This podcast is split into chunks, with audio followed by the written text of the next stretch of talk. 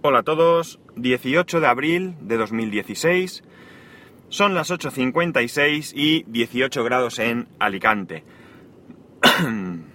Va, tres años, tres años es lo que Apple le da de vida a un iPhone.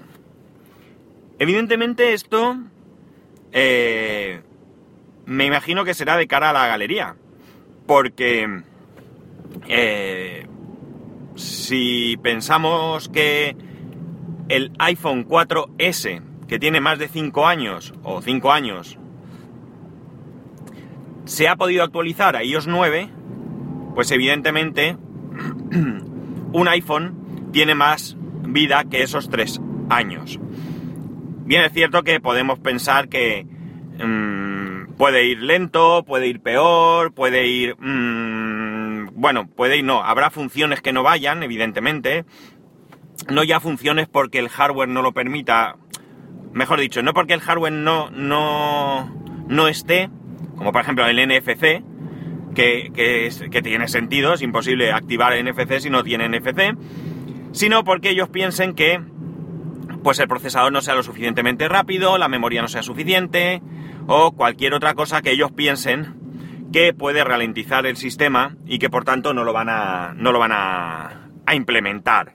Esto yo lo he vivido porque yo pues estiro los teléfonos últimamente, y cuando hablo últimamente hablo ya de bastante tiempo, los estiro como mínimo tres años. Yo creo que tres años es un periodo eh, mínimo, en este caso coincide con lo que dice Apple, pero para nada, para nada está influenciado porque yo esto es algo que ya estoy haciendo, como digo, desde hace algún tiempo. Y esto de Apple lo acabo de leer ahora. No ahora en este momento, sino hoy en día. Eh, mi iPhone 5S, mi iPhone 5S va a cumplir las navidades que viene tres años. Y ahí es cuando yo ya me estoy planteando cambiar a un iPhone nuevo. Mi planteamiento, fijaos, no es ya... Bueno, primero está por el que me pica un poco el gusanillo de cambiar, simplemente por, por tener algo más moderno, nada más. Porque si soy sincero, eh, yo con el iPhone 5S tengo más que suficiente. Ya sabéis cuáles son los dos problemas que yo tengo con el iPhone 5S, que son capacidad de almacenamiento y batería. El tema de la batería lo tengo prácticamente solventado. porque Por un lado, cuando voy, estoy trabajando, pues lo llevo perennemente conectado a la USB del coche para escuchar los podcasts y por tanto se va cargando, con lo cual yo ahí no sufro problemas de batería. Y en otras circunstancias, por ejemplo, a la hora de permanecer en el hospital, eh, pues mm, me tengo mi, mi batería, mi Romos, que mmm, me hace un papelón. Ojo, eh, esto de la batería en el hospital lo hago por una simple cuestión de comodidad, porque allí hay un enchufe en la habitación, yo puedo disponer de él, de hecho el primer día, o los primeros días mejor dicho, lo, lo enchufaba ahí, pero me resulta más cómodo la batería por diferentes motivos, más que nada por la ubicación del enchufe, no tengo que mover eh, sillón, eh, el cable que es corto, el cable del iPhone, ya sabéis, de carga que es corto, me permite, con la batería, pues me permite tenerlo más cerca, etcétera, etcétera, vamos.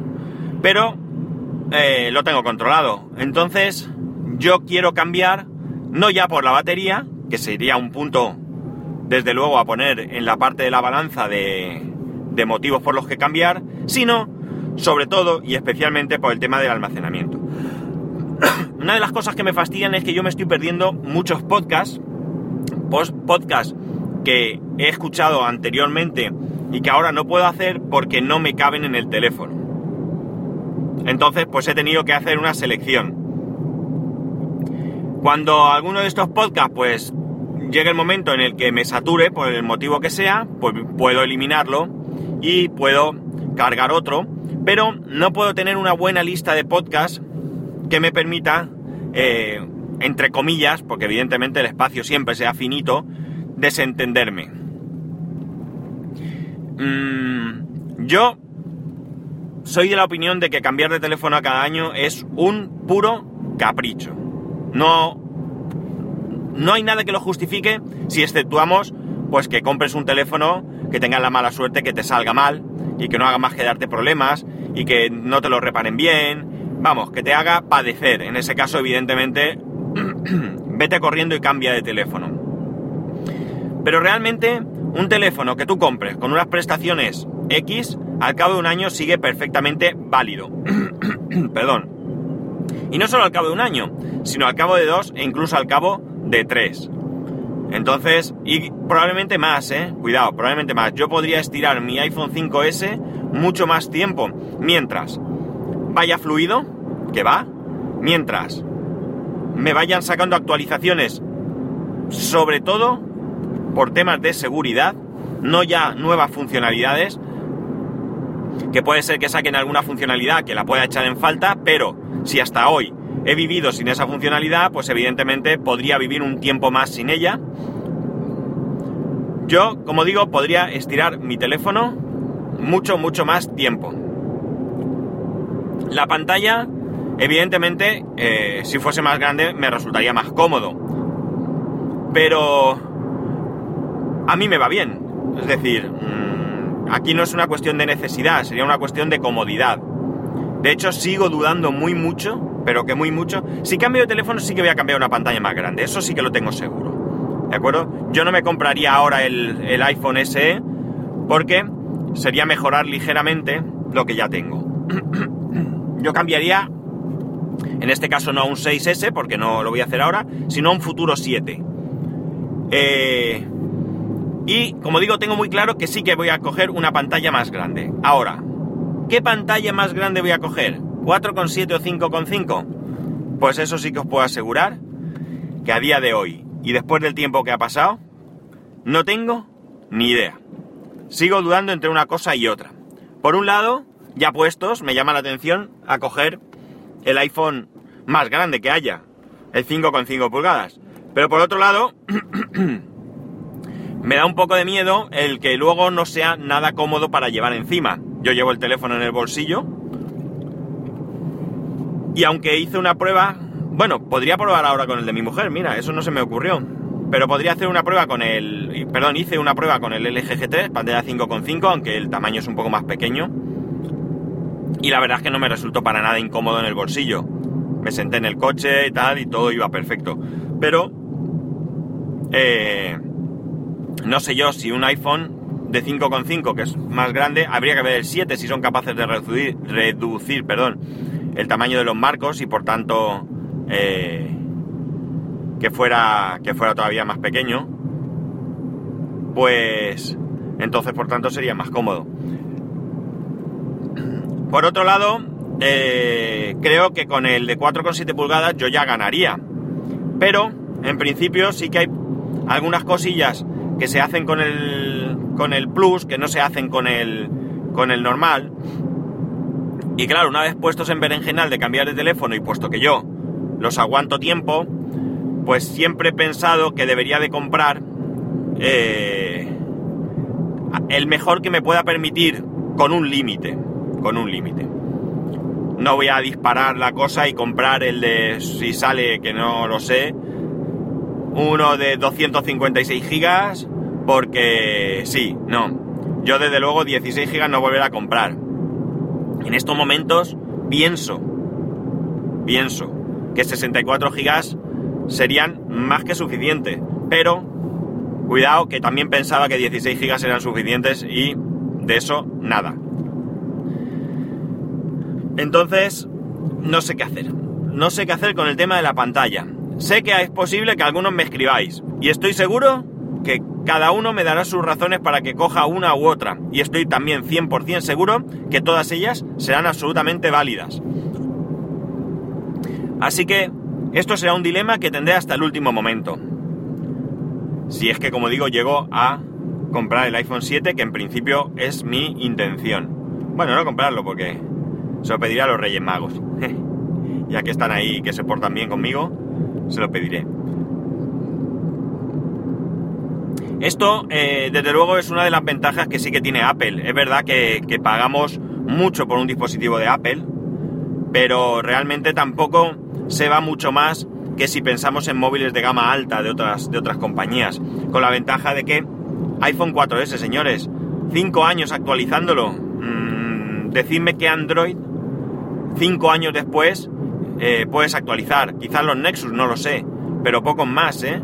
Pocos más. Y eso es algo que, que no me parece bien, porque dispositivos Android, yo no te digo los de 20, los de 20 euros, iba a decir, los de 100 euros, eh, yo no te digo que llegue un punto en el que no sea capaz de mover un nuevo sistema operativo, pero a ver, por favor, todos los Galaxy S6, S5 incluso, mm, o el actual S7, eh, ¿hasta cuándo pueden actualizar un S7? Venga, va, los Note, es que no pueden actualizar los Note hasta que hasta varios años después. Vamos, estamos hablando de dispositivos que tienen un hardware potente.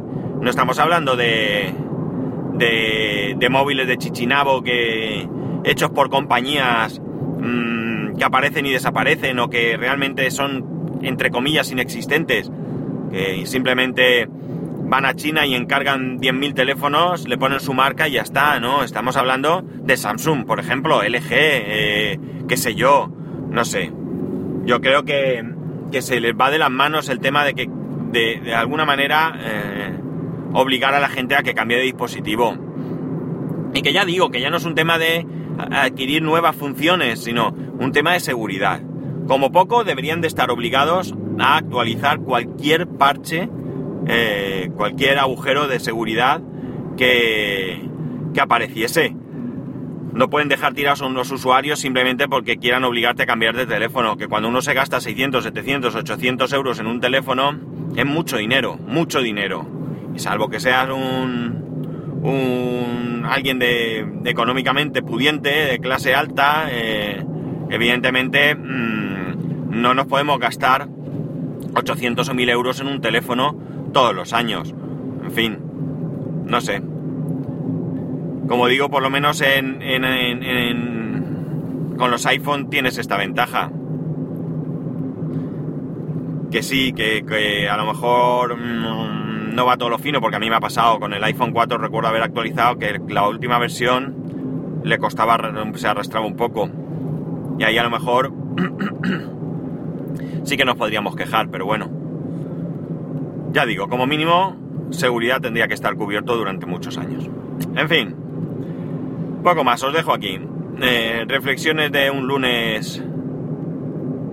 De un lunes de abril, con una temperatura ya de 20 grados, compañeros. Esto.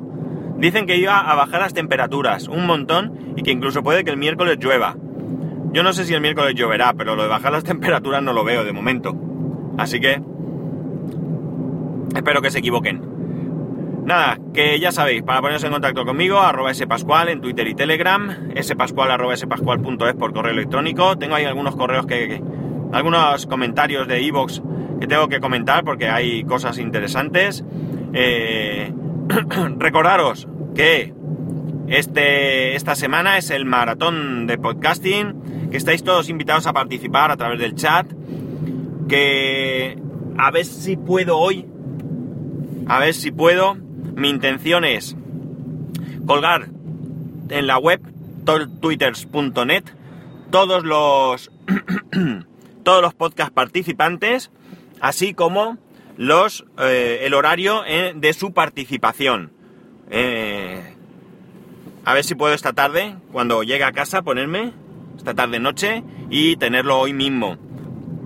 Ya tengo casi todos los logos, tengo el, prácticamente el horario me lo, me lo va a enviar José de Mono del Espacio, ya hemos quedado así, para que colgarlo, para que sepáis quién está en cada hora y que así pues podáis prepararos. Me haría mucha ilusión que hubiera una alta participación, eh, no por nada, sino porque, bueno, esto, esto es difusión del podcasting. Venga, a ver si liáis a alguien para que, alguien de los que conocéis, que no, perdón, que no saben nada o que no se preocupan o no les interesa así a priori el podcasting, a ver si con esto podemos atraer, atraer perdón, más gente. Cualquier eh, persona que sumemos a la escucha del podcasting ya será un éxito. Nada chicos, que tengáis un buen lunes, un buen comienzo de semana y nos escuchamos mañana.